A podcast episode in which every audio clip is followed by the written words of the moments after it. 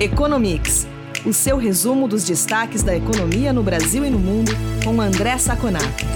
Olá, ouvintes do podcast Economics. Aqui é o Eduardo Vasconcelos, jornalista da FEComércio. Estou aqui com o André Saconato. Tudo bem com você, Saconato? Olá, Edu. Tudo bem? Tudo bem com nossos ouvintes? Saconato, vamos começar o episódio de hoje com uma boa notícia. O varejo cresceu 3,4% em agosto na comparação com julho, segundo o IBGE.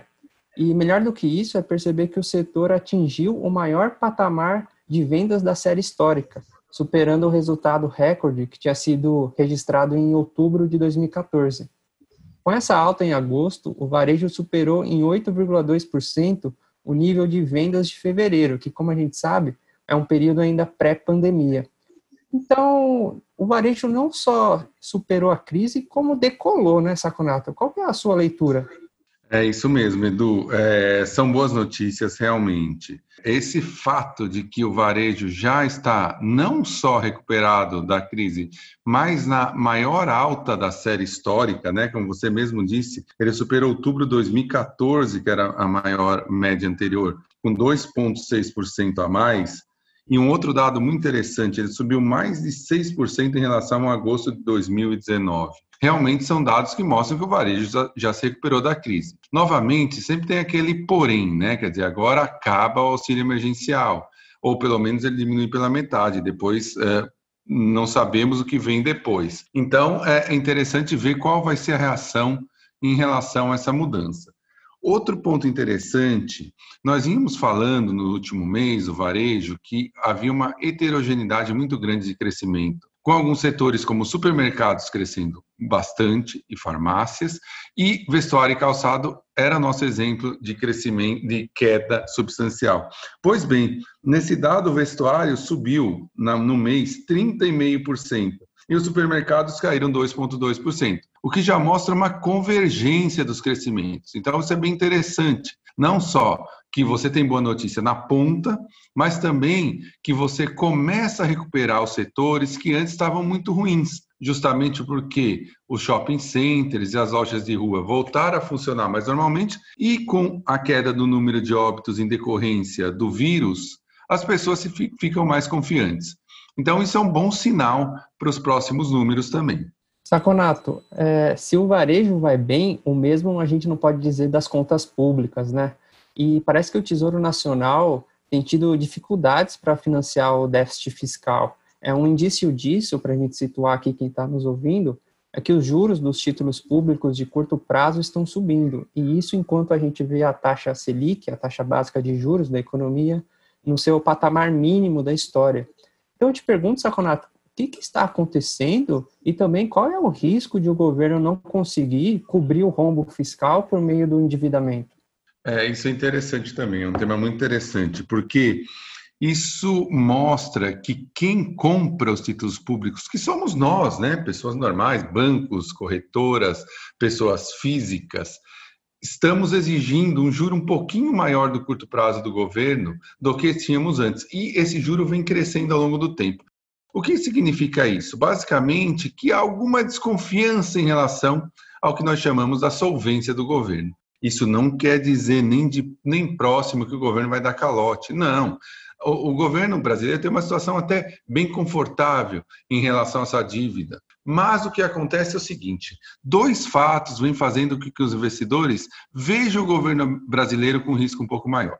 Primeiro, a inflação. A inflação de curto prazo corrói o rendimento dos títulos, principalmente os de mais curto prazo, e também o fato de que há muita discussão sobre a manutenção ou não do teto dos gastos. Quando você mantém o teto dos gastos, você garante que o governo não vai gastar mais do que ele arrecada. Portanto, você torna os títulos do governo, ou seja, o governo pagar os seus títulos muito mais certo, muito menos arriscado.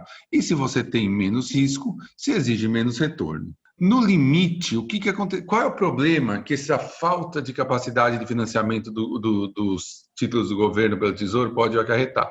Vamos supor isso não vai acontecer e não está acontecendo no Brasil, nosso ouvinte pode ficar muito tranquilo, mas que se o Tesouro não consegue refinanciar ou recomprar os títulos, ou seja, os títulos vencem, eles não conseguem colocar novos títulos no mercado, significa basicamente que o governo não consegue dinheiro para financiar seus gastos no mercado. Isso pode afetar a educação, isso pode afetar a saúde, isso pode afetar os programas de assistência social. No limite, podem ficar numa situação muito complicada. O Tesouro, na realidade, o que ele faz é tentar ver que o governo está gastando, ver o quanto que ele precisa de empréstimo para fechar seus gastos e vai buscar no mercado esse dinheiro.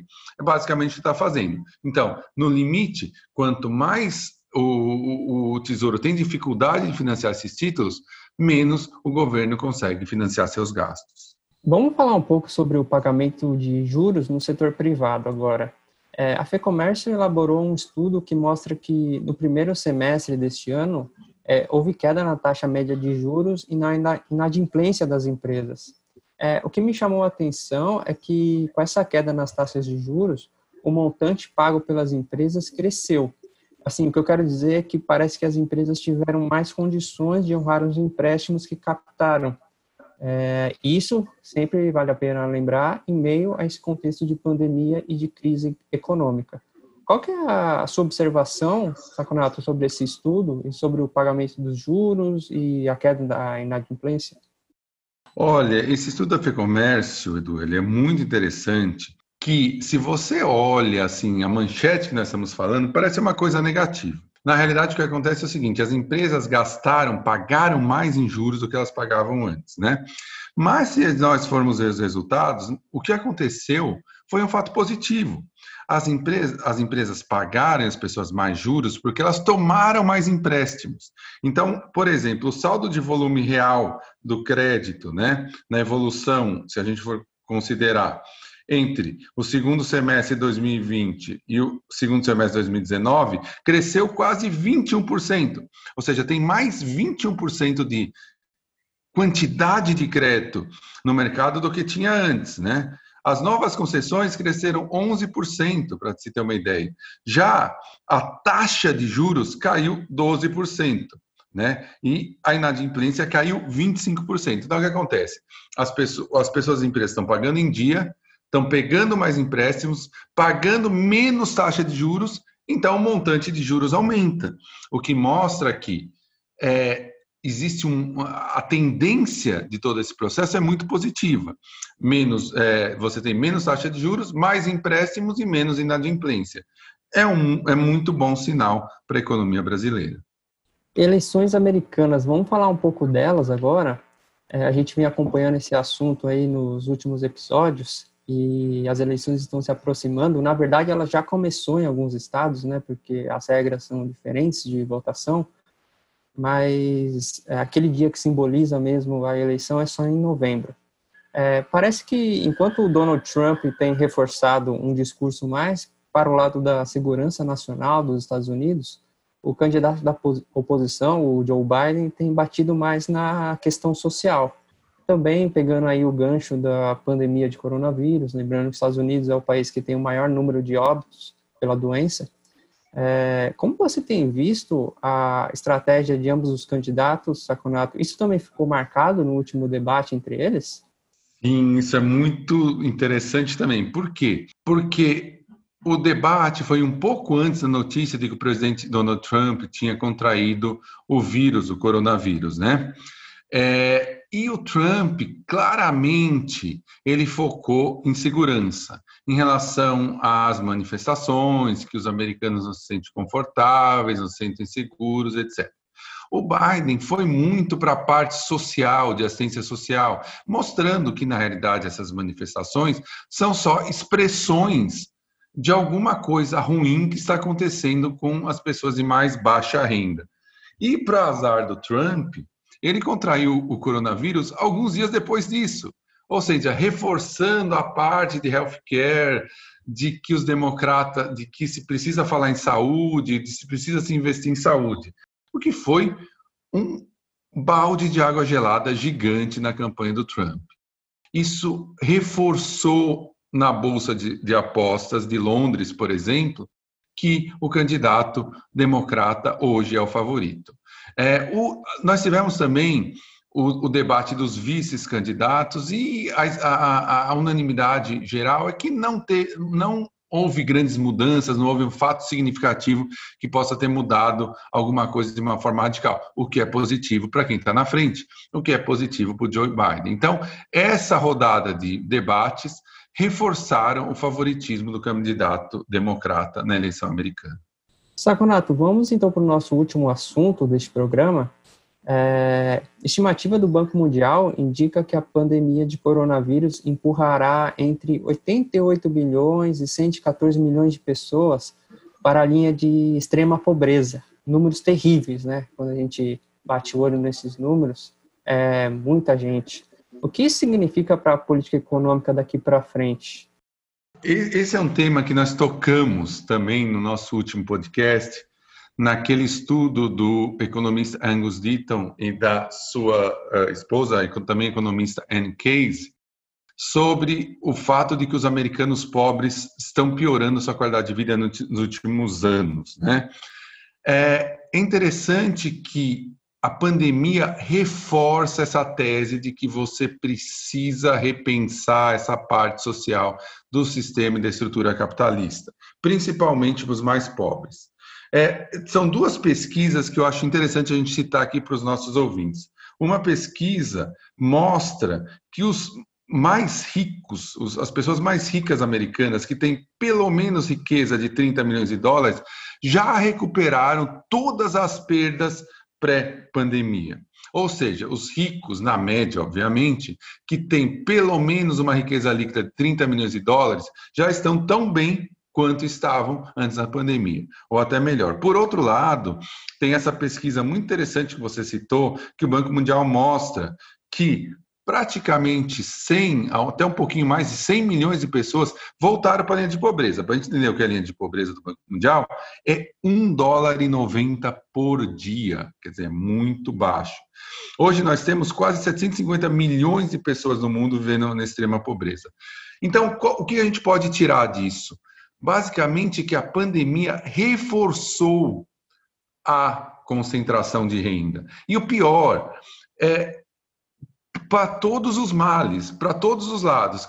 Há uma grande discussão de concentração de renda, se ela é importante discutir ou não, porque quem é contra discutir a concentração de renda fala: olha, se todo mundo, os pobres e os ricos, melhoraram, mas os ricos melhoraram mais que os pobres, você teve aumento na concentração, mas você teve uma situação melhor. Nesse caso, não. Os ricos continuaram na mesma situação até melhor e os pobres caíram, que é uma situação que é ruim para qualquer um dos dois lados.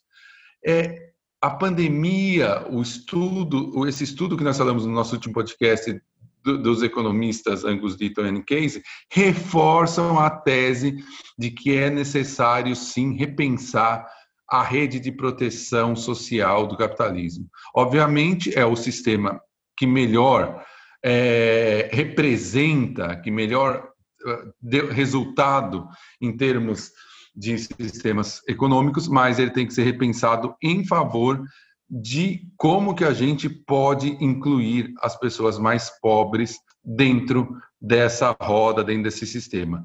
É, isso só vem a reforçar essa tese. Saconato, só emendando um pouquinho esse assunto com uma discussão que a gente teve na semana passada sobre o renda cidadã, a gente falou que o programa em si não é o problema, mas como financiá-lo. E a gente sabe que esses programas de transferência de renda são direcionados às pessoas mais vulneráveis. Então, quando a gente é, discute esse tipo de coisa, de que o, os governos precisam atuar de um modo que é, reduz a desigualdade, fica muito difícil fazer isso quando se tem uma situação fiscal adversa, não é? É preciso corrigir isso primeiro? É, exatamente, exatamente. Precisa de muita coragem política, Edu. É, se houver transferência, algum tipo de transferência de renda, lógico que uma transferência saudável, ninguém vai expropriar a renda dos mais ricos, não tem nenhum sentido, porque os mais ricos geralmente criam empregos, mas tem que ter alguma transferência de renda das pessoas mais ricas para as mais pobres. Ou melhor, não das pessoas mais ricas, das pessoas mais privilegiadas. Então, por exemplo, no Brasil, você tem servidores públicos cheios de penduricalhos, cheio de recursos, cheio de ganhos que não condizem com o que se tem na iniciativa privada. Então, você pode, por exemplo, abrir mão desses penduricalhos, dessas regalias, em favor dos mais pobres, que é o que o Estado, né, para os liberais, é o que o Estado tem que fazer. Na realidade, ele tem né, que ser eficiente, ele tem que fazer uma transferência desses recursos dessas pessoas que não necessitam ou que têm regalias acima do normal para as pessoas mais pobres. Olha que ideia interessante aqui. Se fosse feita a reforma administrativa, por exemplo, no Brasil, podia ser feita com vistas de maneiras de financiar o renda cidadã. O governo podia fazer até esse link, quer dizer, eu, eu, eu vou fazer a reforma administrativa justamente para regimentar dinheiro, para fazer transferência de renda e fazer uma rede de proteção social para os mais pobres. Aí você consegue juntar os dois objetivos. Ótimo, Saconato. Obrigado pela entrevista. A gente volta a se falar na semana que vem em mais uma edição do Economics. Eu que agradeço, Edu. Muito obrigado. E até a próxima semana. Até a próxima semana para quem está nos ouvindo.